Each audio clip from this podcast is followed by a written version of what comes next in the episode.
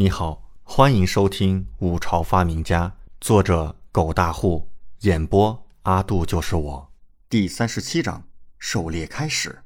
未时已至，四支队伍在教场集合，各自配备了战马和弓箭。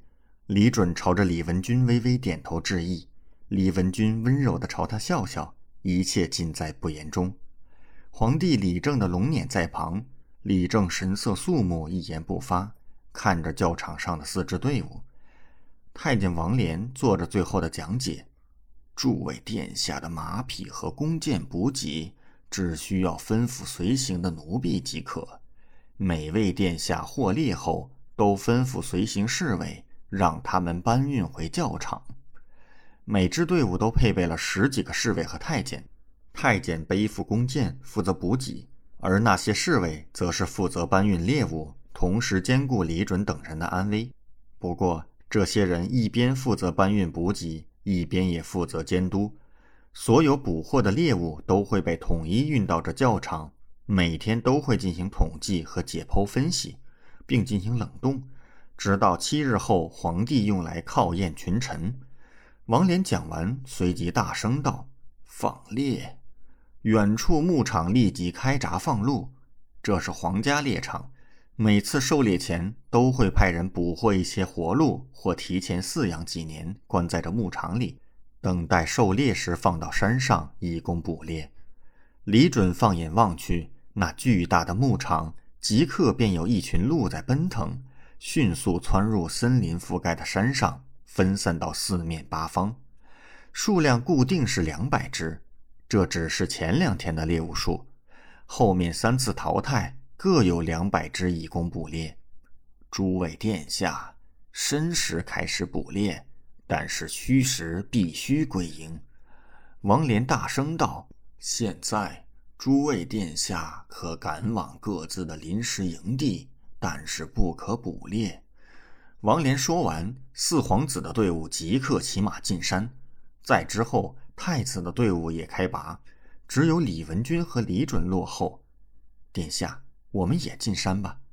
王嫣然看到李文君的队伍开始动身，便转头看向李准。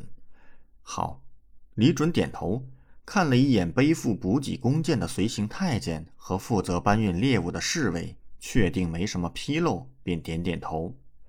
殿下，我们怎么和长公主的人会合？一行人开始进山，去往临时营地。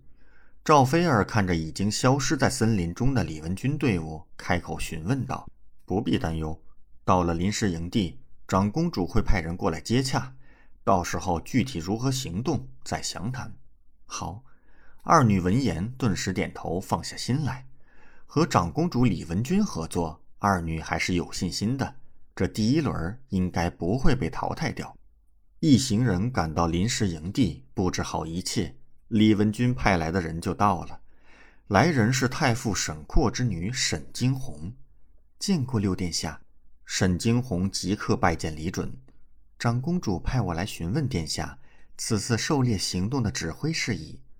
李准看着面前英姿飒爽、柳眉间英气十足、面容姣好、柳腰盈可一握的沈惊鸿道：“告诉你们家殿下，此次行动全凭他指挥。”本皇子手下的赵郡主和王才女都听他调遣。沈惊鸿微微皱眉，但也是点头道：“是殿下。”赵菲儿和王嫣然则是即刻看向李准，蹙着眉头。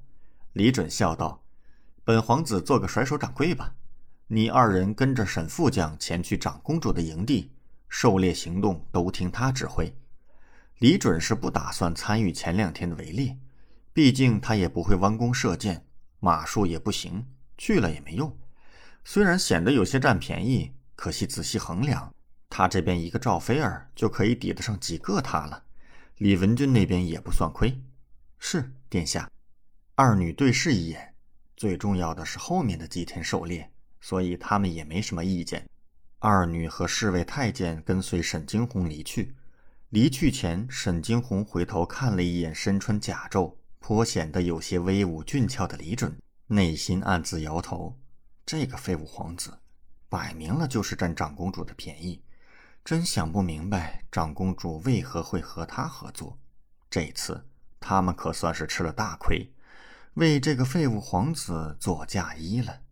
沈惊鸿内心感觉很是不爽，可是长公主有令，禁止谈论这次的合作事宜，他也只能是不爽，但是又不能说。